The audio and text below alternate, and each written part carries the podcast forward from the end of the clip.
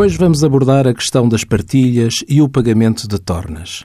A partilha é a divisão dos bens comuns, segundo a composição dos quinhões, que será o conjunto de bens comuns que cabe a cada um dos interessados, herdeiros ou ex-cônjuges no caso dos divórcios.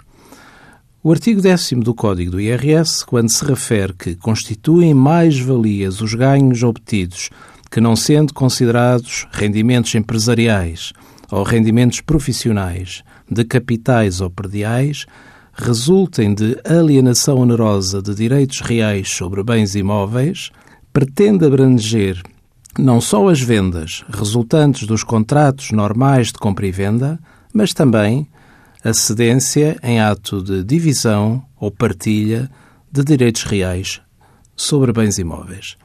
As vulgarmente designadas tornas, na realidade um negócio de venda-aquisição do direito real a um bem imóvel, serão as mesmas consideradas para quem as recebe como um ganho, por conseguinte, eventualmente sujeitas a tributação em mais-valias no ano da partilha, e sendo consideradas relativamente a quem as paga, como se de uma aquisição se tratasse.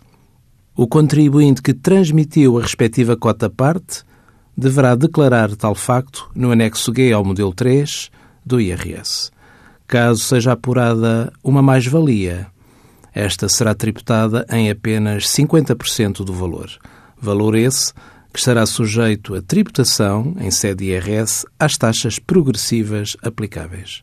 Envie as suas dúvidas para conselhofiscal.tsf.occ.pt.